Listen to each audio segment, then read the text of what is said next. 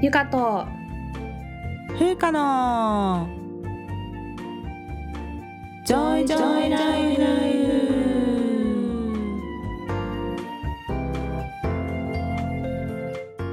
この番組ではゆかとふうか2人の女医が日々の暮らしや仕事にまつわる小話などざっくばらんな日常トークをお届けします。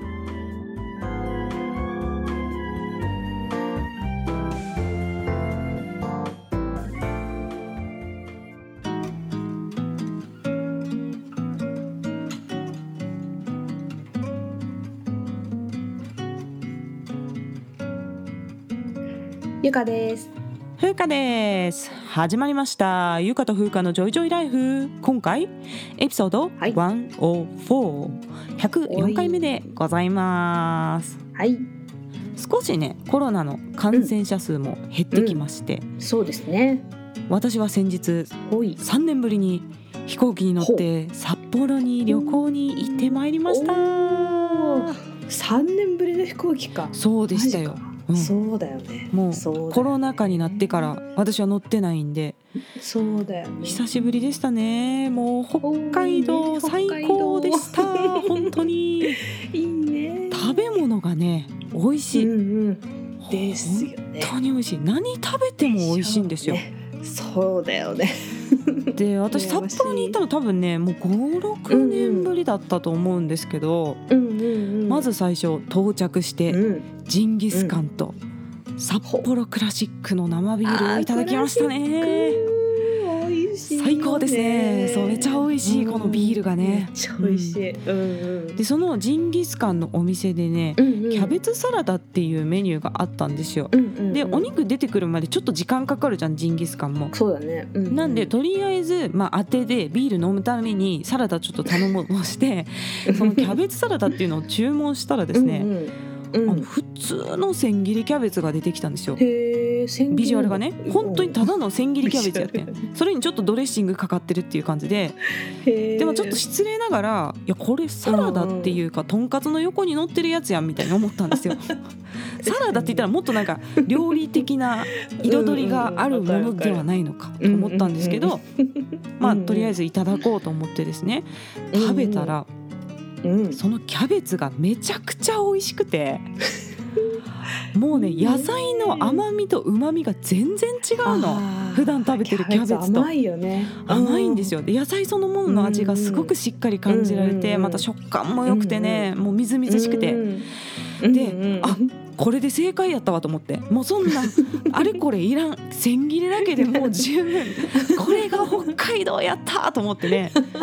目が覚めました。忘れてましたよ。そうだね、ん。忘れてましたか。本当に。ね、うん。とにかく素材がね美味しいんだよねもう。それだけで美味しいっていう。それだけで美味しい。感じでしたよこれが北海道でしたね。スープカレーとかもさうん。野菜がポンポンって入ってるけどさ、うん野菜が美味しいから成り立ってる料理だよね。絶対そう。あの素揚げだもんね。基本的に素揚げしてでスープの中に入ってるんだけどやっぱ野菜自体の味が美味しいからさスープカレーうんもスープのパンチに負けないわけですよ。そうそうそうそう、ね。そうなんだよね。東京で一回食べた時なんかちょっとやっぱ違うなって思ったもん、やっぱりそうなんだなんか運んでくる時間とかもあれかなかかるうしん全部動産じゃないかもしれないよね。野菜がね。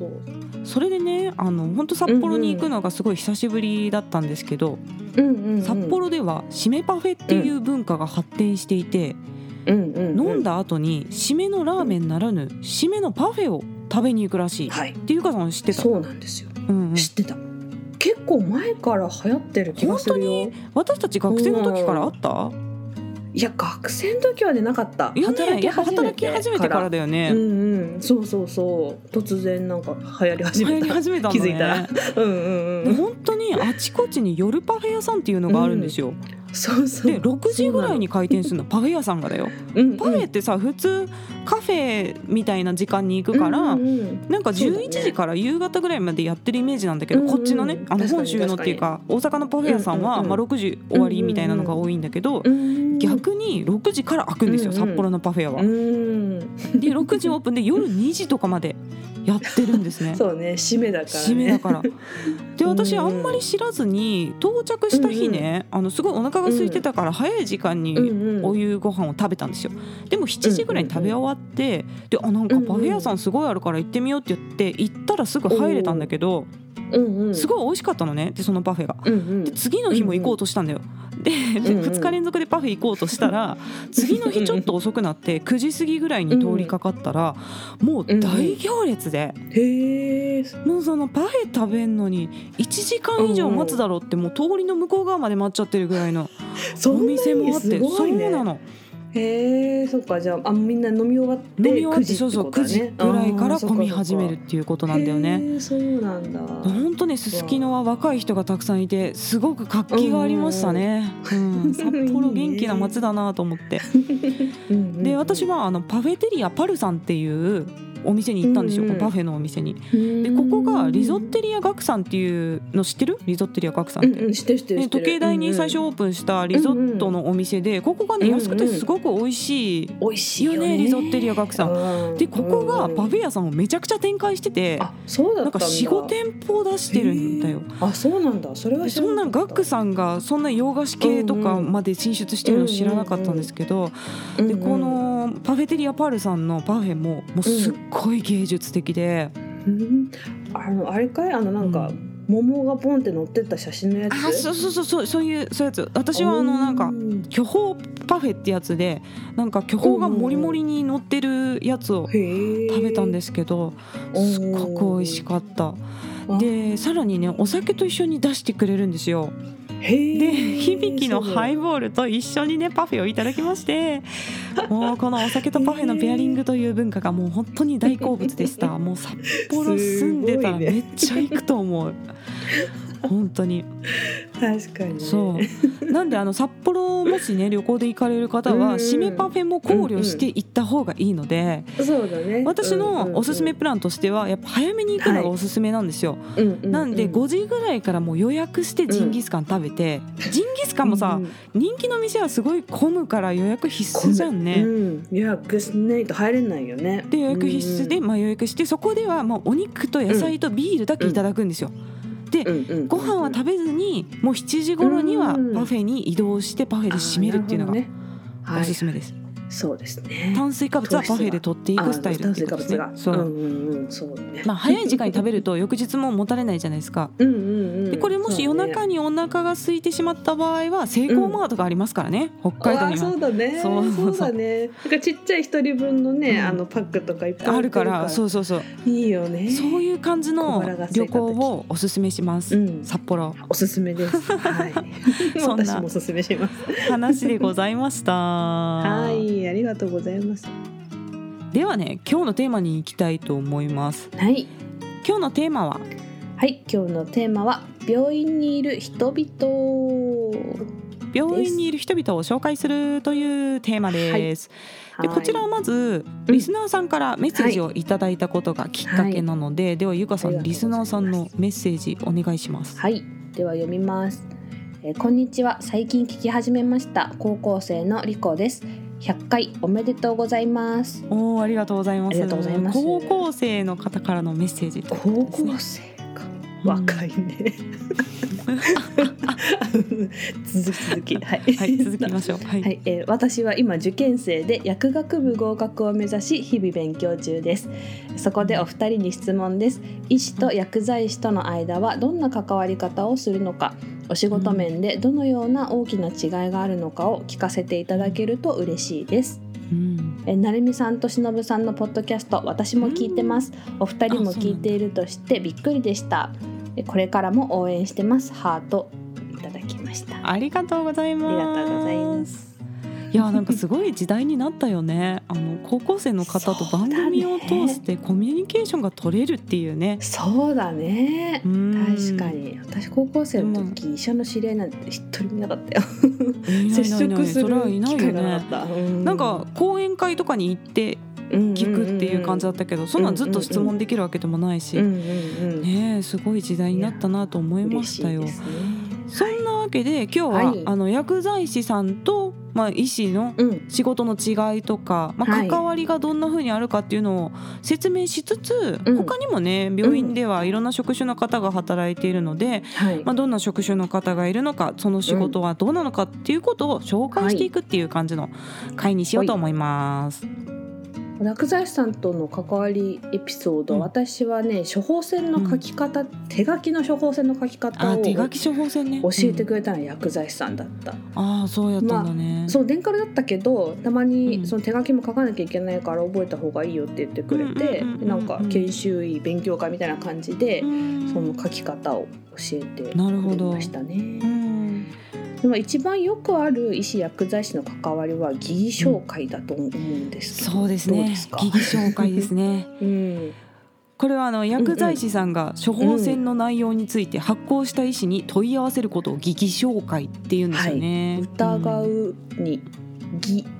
義 義理人情の義ですね。そうそうそう義理人情の義。に紹介を照らし合わせる。はいで私はねこれ研修医の時にストック処方っていう仕事があったんだけど、あのほら病棟にさもう常備してある薬をもし患者さんの症状に合わせてもう先に指示,、出しといて熱があった時はこれ出してくださいみたいな風にやってるやつがあってそれを使った後に事後に処方するって仕事があって、で私ねある時多分解熱剤のカロナールかなんかだったと思うんだけどそのトン用のやつを、うんうんトン用で普通解熱うん発熱時っていう風に出すんだけど、うんそれをうんトン用うん便秘時っていう風に出して。て、あ一段間違えちゃったのね。電カルで選ぶやつを。選択をねそうそううん。間違っちゃって、そううん。それで電話かかってきた「先生これ便秘時になってますカロナールが」ってかかってきて。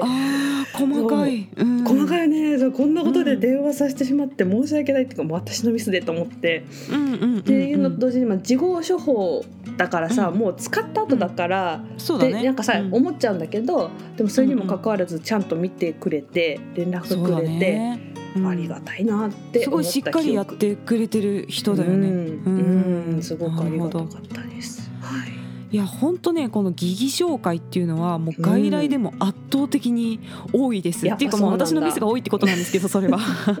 あのこれによって防防がれている処方ミスがね本当にどれだけあるかわかんないっていうぐらいですよ。やっぱ本当時間がないんで外来って、うんね。もうどんどんカルテがね積み重なっていくんですよ。次に待ってる人のカルテがね。で気持ち的にもまあもちろんちゃんとねゆっくりやってるつもりだけど、うん。まあ焦るわけよ。こんなどんどん待ってるってなったらどんどん積みね。重なってってね。そうそうそう。でだから確認してるつもりでもん用法用量を間違える時ってあるんですよね。で例えばあの朝昼晩で出してるのに2錠とかにしちゃってたりとか 3錠分散にしないといけないじゃん。2錠をどうやって3回で飲むんだって話なんだけど私はそこ入力ミスをしてたりとかすると薬剤師さんが全部チェックしてくれるんですよね。でまた外来で薬の内容を変える時は、あの患者さんにお薬変えますよってもちろんお伝えしてから処方内容を変えるんだけど、前と違う薬が出てると薬局でもね、薬剤師さんが患者さんに聞いてくれるの、先生薬変えるって言ってましたか？今回から変わってますよっていうふうに確認してくれるんですよ、でもここで患者さんが「いや先生そんなこと言うてたかな?」みたいな反応だと 薬剤師さんが病院に電話して「先生処方変更で間違いないですか?」って確認してくれるの。なるほど。でこのエピソードによってね、うんうんあの患者さんによってやっぱり理解力とか記憶力ってまちまちなんで、うんうんみんなに同じように説明してても伝わってないかどうかっていうのが分かるのよ。あなるほどね。この薬剤師さんが言ってくれることによってどなるほど。でだからこの患者さんはもっと丁寧に説明してあげなきゃいけないなとか場合によっては紙にか書いて、うんうんうんその渡してあげたりとか、うんうんうんそういうふうに対応を変えた方がいいっていうのを気づくことも多い。うんなるほどね。そっか。あとはね薬局の薬剤師さんは薬の飲みにくさとか飲み忘れの頻度とかも細かく聴取して報告書を書いてくれる場合もあるんですよ。う。んそうなんだ薬局から。薬局からのファックスでね、来るんだけどその報告書を書いてくれる人もいたりとか、あと同じ薬効だったらこっちのタイプの薬の方が患者さん飲みやすいかもしれないですよって提案してくれたりとか、例えばあの OD とかね口の中で崩壊するあの今オーディー錠っていうのがあったりするんですけどまあその喉に引っかかって飲みにくいとかいうのがあったら口の中で溶けるやつにしたらどうですかとかそういうことを言ってくれたりしてもうめちゃくちゃお世話になってますね。めちゃもくちゃお世話になってるよねうなってる。本当に、うん、私は外来やってないからそんななんか薬局から報告書が買ってくるとか知らなかったんだけど、うんうんあの ICU の時は専属の薬剤師さんが ICU に常駐しててうんうんうん本当に頼りにしてましたね。そうだよね。だって全科じゃん基本 ICU って。そうそうだね、うん。全科だねだから全ての薬フォローしきれないもんね、そう、うん。そうなんだよね。うん。でさ特に私が見てたような人たちって腎機能障害の人がすごく多いんだよね、そうだね。だから、うん。その腎機能障害の時の薬の量のこううん減らさなきゃいけなかったりとそうだね。かうん。するから、あと透析回してるとそれによってそのそうだね。薬がどうなるかとかもね、考えなきゃいけなかったから、うんうん。そういう相談よくしてたしあともう検査結果とか見て、もうこの薬ちょっと減らした方がいいと思いますとかこっちに変えた方がいいと思いますみたいな感じの意見くれたりして、もうチームの仲間っていう感じでもう本当に大事な存在でしたね。うん。よくあんのバンコマイシンの血中濃度の計算とか、あとね、うんうん。薬剤の配合変化ってあるんですよ。あのある ICU ってさ、ね点滴が基本だから、あの何で溶かさなきゃいけないみたいなのがあるね。そうそうそう。この薬とこの薬をこの同じルートから行くと途中で固まりますよとかなんかそういうのもあったりとかあと胃う管警備胃管で栄養してる人多いから細いのをね入れることが多いんだけど細い胃管からは詰まっちゃってと薬が錠剤を溶かして入れても詰まっちゃいますよとかなんかねそう知ってるつもりなんだけどでもやっぱ忘れてるんだよね。うん。なんか抜けてしまってうんることもあって、うん。なんかそういうのを教えてくれてうん。ありがたかったな。うん。あと、まあ、一般病棟にも薬剤師さんって最近はね常駐してることあってさ、病棟薬剤師さんっていうのがねねうん。うんいらっしゃる。うん。そうそうあの持ち込んだ薬のね残りのカウントとかジェネリック処方のやつをうん院内採用はこれですって教えてくれたりとか、まあ、手術関係だとまあ術前の休薬指示確認してくれたりとかっていうので、ん。もう本当に本当に重要な役割を担ってくれて。ね。入院の時に全部電子カルテに入れてくれるんだよね病棟薬剤師さんがね。本当にありがたいあれ見るのが。このあたりがだからねあの薬剤師さんのとの関わりの話でございましたが、ね。はい。医師と薬剤師は仕事面でどんな違いがあるのかっうんうん。ていう話なんですけど、はい。まあ薬剤師さんっていうのはうんうん。薬の専門家なんですよ。そうですね。医師は診察をして何の病気かを診断して、適切な治療薬っていうのを選択して、うん。処方箋っていうのを発行するんですね。うんうん。そうですね、でその医師が診察して発行した処方箋を受け取って、うん。その処方箋に間違いがないか、うん。そして飲み合わせ NG な薬が出てないかとかですね、そうですね。あと患者さんの薬アレルギーは大丈夫かとかをうん。薬剤師さんが確認してうん。くれた後に処方箋に従って医薬品を準備するっていうのがんんん。もう薬剤師さんの仕事なんですね。そうだね。だから医師の指示のもとにやるんだけど、結構医師間違えてるから、あのそれを 確認してもらうっていう仕事だよね。うんうん。外来だとさやっぱうん。隊員からもお薬もらってたりとかするじゃん、うん。それで重複確認とか、うん。うん。併用禁忌とかね、うん。わかんないとか忘れてたりとかすると、うん。うんね、そういうのも教えてくれたりするのね。うん。うん。でそれで調剤っていう仕事をするんですけど、うんうん。薬剤師の先生は。うんうん。で複数の医薬品を混合して、うん。まあ、新しあ新しいっていうんじゃないけど。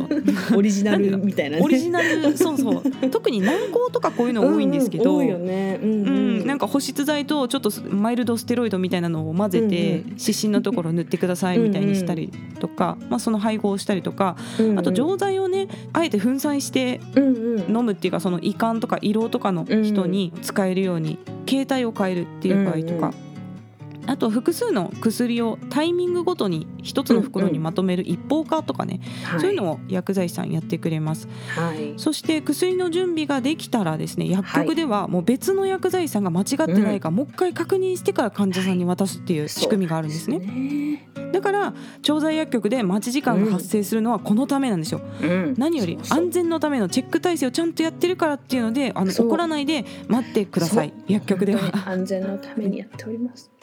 今医薬分業っていう言葉がありますけれども、そうですね。実はねうん。昔は医師が診察も薬も扱ってきたんですよ。そう。だから医師兼薬剤師っていう感じだったんだよね、うんうん。医師がね、うんうんうん。だったんだけどもう医療がやっぱり高度化してきて薬の種類ももう今莫大にあるでしょ。もう辞典辞典みたいなのが毎年出るんですよ。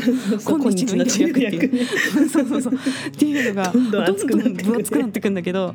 うんうんでこれをやっぱり全部フォローするっていうのは無理だしうん。薬には間違いがあってはならないのでうん。医師はねとにかく診察に集中しましょうと。はい。で薬は専門家の薬剤師さんに扱いをお願いしましょうっていう流れになったのが医薬分はい。業です。ございます。はいで医師もねもちろん薬については勉強するんですよ。っていうかうん薬だよね、ほとんど勉強する。なんだけど、うん。特にもう私みたいに一般内科が依頼っていうのもやってると、自分の専門分野外の疾患の薬っていうのを扱うことも結構あるんですよ。でそうなるとねやっぱり全内科分野とかの最新薬剤情報を全部アップデートしていくっていうのは膨大すぎて無理なんでやっぱり薬剤師さんにチェックしてもらったりサポートしてもらったりしながら安全にねできるようになってるっていう感じでございます。うん本当に薬のプロうん感じだよね。だからぜひリコさん薬学部に合格しはいてはい薬のプロを目指してはい頑張っていただきたいです頑張ってね。はい私たちを助けてください。助けてください。よろしくお願いします。ね、そんなわけで ここまはいで薬剤師と医師の関係性などお話ししてまいりましたが、はい。病院にはねうん他の職種の方々もいろいろいるので、はいまあ、はいこの機会に紹介したいと思います。はい。まずはもう看護師さんですね。ですね。うんもう言わずと知れた最大のまあ数的にもそうだよあね。のうんバディと言いますか仲間うんですね。うん。本当にもう一番近くでずっと患者さんを見てくれてる方々で、うん。私結構看護記録見るの好きなんですよ。毎回必ず読んで感性が出るよねその人。の その書いてる人の感性が出る。でまた医師とは違った視点で病気を見てくれるから、なんかすごく大事だなって思います。うん。うん。うん。あんまり私は外来の看護師さんとの接触はないんだけど、なんとなくなんか外来の看護師さんって医師にも優しいイメージがあるなんか。そうだね。なんか私あんまり看護師さんでキツキツの人ってそんなに当たったことがなくて。あ本当？そう結構ねそう結構誰とも仲良くなあ。なっちゃう看護師さん。なんかあれなのかな？やっぱ病棟とかさあの、うんうん。私が関わってるのは急性期の人が多いから、やっぱ急性期ってさ急変もしたりもするし、結構ピリピリしてる緊張感がずっと漂ってるから、うん。病棟の看護師さん循環器内科とかもめちゃめちゃ怖いイメージなんだけど。あーあのね 体育会系のノリで行くといいんですよ。その急性期は。そうなんだ。チェスみたいな。お疲れっすみたいな。なんかもうその運動部系のノリで行くとやっぱ急性期は良くてうんうんうん。慢性期はねなんかうん。ほわほわほわほわほわほわして優しいイメ捨てたージね。そうそうそう。そううん、だからまあ私は糖尿病なんでね結構優しい看護師さんが多かったですね。あとはですねソーシャルワーカーさん。うん。意外と知らない方もいらっしゃるかもしれませんけど、確かにね、うん、すごく重要な。超重要だよ。超重要ですよね。うん。で私たちがお世話になってるのは転院調整とかあと患者さんとか患者さん家族が持ってる問題に合わせてこの社会うん。保健福祉につなげてくれたりするっていう大事なうん大事な大事な人で。最近はね特に高齢化が進んでますからいろんなさ病気を抱えてるとさなんかなかなかこう転院が難しかったりするじゃない、うんでうん救急も急性期過ぎた後の候補病院に転院の調整とかもうんもううんうんうん超お世話になりまくってそうだよね。そうでその調整が仕事だからさうんうんなんかすごい。いねコミュ教のイメージ。うんわかるわかる。コミュニケーション強者ってことね。そうそうそうそそうう。あの物腰柔らかだけど言う時はしっかりパカチッとやっていくっていう人が多いよね。そうそうそう、うんそうだからさこう医者とかがいるカンファの中でも上司が上級医がなんかちょっと変なこと言ってても、うんうん。か下の私たちとは言えなくてもソーシャルワーカーさんがバシッて言ってくれたりとかして、言ってくれたね、うん ありがとう言ってくれてみたいな気持ちになったりして。た。まさにこのあのゆかさんがその急性期やっててその後後方病院って言って慢性期の病院うんうんうんにとかに送るじゃん。で私はそのどっちかっていうと慢性期の病院で働いてるんだけど、そっから今度在宅に帰るっていう時もこうソーシャルワーカーさんとか。在宅看護師さんとかうん。そういう方にすごくお世話になるんですよ。そこから今度家に帰るっていう時にね。そうね。でやっぱり患者さんによって背景の因子ってすごくバラバラで病状だけじゃなくてさどれぐらい家族と近くに住んでるかとか家族がどれぐらいい介護ができるかとかもうそういうことも全部ももう一人として同じ人がいないので、そそこをすごくつないでくれる大事な存在ですね。ですね。はい。でソーシャルワーカーさんの中には精神科に領域に特化した精神科のソーシャルワーカーさんもいらっしゃって、うん PSW ってですけど、うんその方々も本当にねうんお世話になりますよね。お世話になってばかりなのみんな。お世話になってばっかりだね。うんはい、という方もいらっしゃいます。うんえー次はですね、えー理学療法士さん、作業療法士さん、言語聴覚士さん、んこのリハビリにいる。PTOTST って言うよね。私の領域だと、まあ、ICU の肺葉症候群入院したら元気になっうん ICU に入って ICU 出れたはいいけど、もう筋力とか低下しちゃって、うん。結局日常生活送れませんっていうのが、まあ、近年問題になっていて最近はもう ICU に入った日からうん。もう寝たきりっていうかもう鎮静されて人工呼吸器とかついた状態でからうん。リハビリを始めて、人工呼吸器ついた状態で、まあ、目は覚まして歩かせたりとかして、すごいね。そう理学療法士さんがいなかったら、うんみんなねどんどんどんどん肺葉が進んでっちゃうから、そうだよね。そう本当に関節も動かさなかったらすぐ硬くなっちゃうしね。そう。なんだよね。でやっぱり重力ってすごいから自分の体を支える筋力ってやっぱ落ちちゃってからでは大変なんだよね、うんこれをね取り戻すのが。ね、うん。なんで大事な人々です。はい。次は栄養士さん。うん、栄養士さんは病院の栄養管理部にいることが多いですが、そうそうそう。もう日本の病院食マジですごいですからね。そうだよね。うん確かに。あんなに種類あってさ、もうあんなに細かく選べて、うんうんうんでしかもあのかなり安いじゃん。うん病食の値段設定されてるのが、それで栄養バランスもすごく考えられてて、もうなんかアメリカではありえないと思う。私の聞いた話でしかないけど。うん、補助食とかもいろいろあるからね。鉄が足りない人には鉄分ゼリーを追加とかタンパク足りない人はこれとかうん。いろいろありますよね。ねそうそう。主食の形態もご飯ご飯にもものすごい種類あるしさ、そうそうそうそう。五分がゆ七分がゆみたいなね。そうそうそうう。んあるし。私はよく経管栄養の相談これぐらいのカロリーでこれぐらいのタンパク欲しいんですけどどの栄養剤使ったらいいですかねみたいな相うん談をなるほどなるほど。結構してましたね。そうだようねん。あの私はすっごい栄養士さん関わり深くてそうだよね。糖尿病内科なんで。ね。うん、外来だと栄養指導って言って患者さんにどんな食事とったらいいかっていう指導をしてくれたりとか、あと入院中は NST だよね。ニュートリションサポートチームって言って、まあ、院内中の低栄養の人にそれこそその経管栄養どういうものを使うかとか、どうやって食べてもらうかっていうのをやるのが栄養士さんと医師が連携してやってますね、この辺りね。うん。はい。お世話になってます、はい。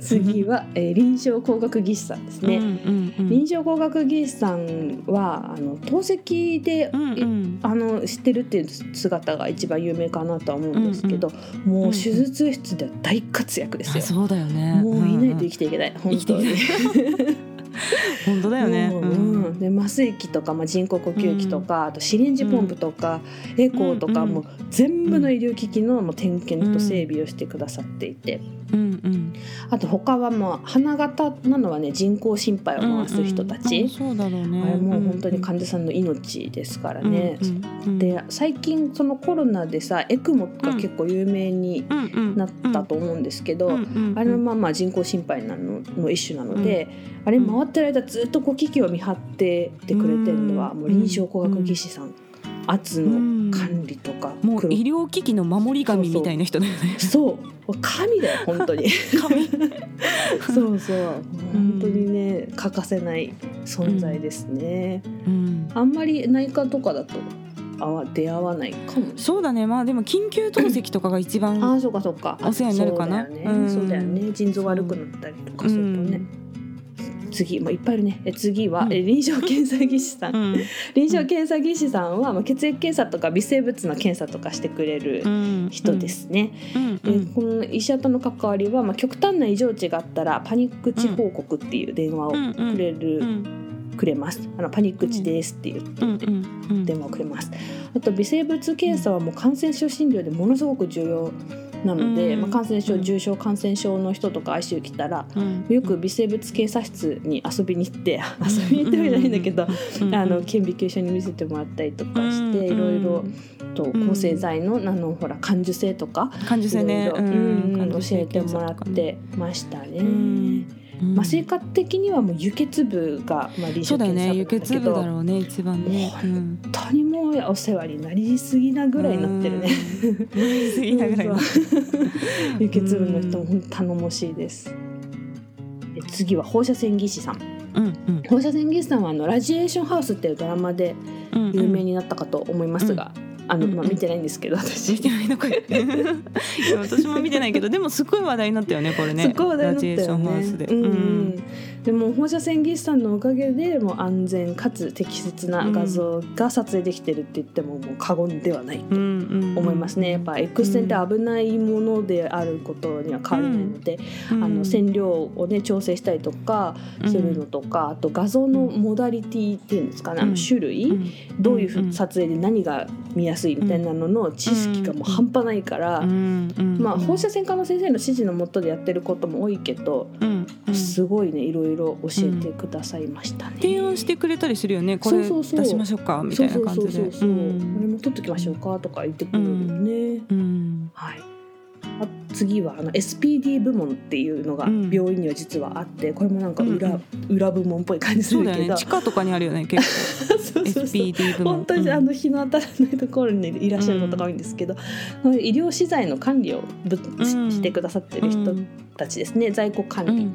でうん。SPD 部門があるおかげで過不足なく医療資材がうんもう常に、うんもう手術室とか ICU とかもそうだけどすで、に今ちゃんとあるっていう状態です。あとはお掃除の人。お掃除の人。お掃除の人。お掃除の方々のお掃除力は半端ないですよ。お掃除力がすごい。お掃除力すごい。であの手術室ってさこのまあ患者さんが入ってきて退出して、でまた次の人が入ってくるっていう時間入れ替えの時間っていうのがあるんですけど、うん前のところはね入れ替え15分とかいうのもあったの。えー。前の人が退出してうん。15分後に次の人が来るっていう。新幹線の清掃ぐらい早いんじゃん早かった。もうね待ち構えてんの外でその患者さんが新退出するの幹線やんそれ。そうそうもうで出た瞬間にバーって入ってバー入ってきて。片付けて。いやすごいモチベーションもすごいよねそこで。そう。絶対15分で終わらせるっていうね。そうそうもうものすごい綺麗になる、うんまあ、なんかねたまにねこう血まみれとかに床がなったりすることあるんですけど、うん。そうそうそれももうすごい綺麗それはさすがに15分とかじゃないけど、うんうんうん。もうねとても綺麗になります、うん。もうとにかく早くて。そうだよね。手術室って本当いつ行ってもさ新品みたいなぐらいピカピカだもんね。とっても綺麗だよね、そうこれはもうお掃除の人々のおかげです、うん。はい。っていう感じであとは医療事務さんとかだよね。そうだね。あとは医療事務さんとか、うん。え医事課とかであの、ねうん。計算してくれてる人たちとか、うん。もうそういう人たちのおかげで、まあ、経営の収入がね、うん。ちゃんとうん。確保されてるわけなので、うん。本当にいろんな人が病院で働いてるよね。ねえ。うん。でなんか私の印象ではあのそれぞれさ、その専門の領域のオタクみたいな感じに、なんかなってるから、うん。質問とかするといろんなマニアックな話を教えてくれたりとかして、それ結構聞くの楽しくて、私の感覚ではなん。かこう医師ってなんかこううん。チームの統括マネージャーみたいなそうだろうね。感じがすごいするんだよね、うん。なんかもう看護のことは看護のプロ薬のことは薬のプロみたいな感じで、それぞれのプロの意見を聞いてなんかこう総合判断をして決定をしてもうこの決定の責任は私っていうかもう医者ですみたいな感じの責任を取る人っていうイメージで仕事をしてたなって、まあ、まさにそうよねいや本当そうだと思う、うん、やか医師は判断して責任を取る、うん、それが仕事だよね、うん、だからこの責任を伴う判断をするっていうのが医師の仕事の醍醐味でもあり、うん、時に重圧であり、責任重大でありそ、してやっぱ多職種に比べて医師の給料が高いゆえんっていうのはここにあると思う、まあ、そうそうだと思う、ね、責任は全部医者に来るっていう ところ。そうそうだろうね、うん、だからこういった適切な判断をするために日々勉強してアップデートしていく必要があるっていうわけなんですよね。でもやっぱり一人ではできない。医師だけではできないから本当慢性疾患だと病気そのものだけじゃなくて、もう患者さんのね拝見医師とかも含めてそれぞれの専門家たちの意見を考慮しながら最終的に方向性と目標を決めるのは医者みたいな感じでね仕事してますね。そうですね。はいというわけで今回は薬剤師さんと医師の関わりの話とあと病院にいる人々を紹介するという回でお送りしてまいりました。はい、リコさんメッセージありがとうございました。そして次回です。うん、エピソード105、105回目は？はい、えー、次回は、えー、AI は医師にとって変わるのか？です。これも結構難しいテーマだよね。難しいテーマですけど、ね、これもあの質問というかメッセージから、そうなんです。リスナーさんからメッセージをいただいて、うんうん、AI が今医療の中でねどれぐらい AI って浸透してるのかっていう話と、AI が医師の仕事を奪うっていう日が来るのかっていうねそれは分かりませんけど、まあ、現時点での考えを話すみたいな感じになりますかね。はい、はい。ではまた感想や質問などありましたらゆか .fuka.gmail.com までお願いします。yuka.fuca.gmail.com です。はい。各種リンクが概要欄にあるリンクツリーにまとまっています。匿名で質問などを送りたい方はリンクツリーの中のマシュマロを投げるのリンクからぜひお願いいたします。はい。では今日も聞いていただいてありがとうございました。また聞いてください。さようなら。バイバイ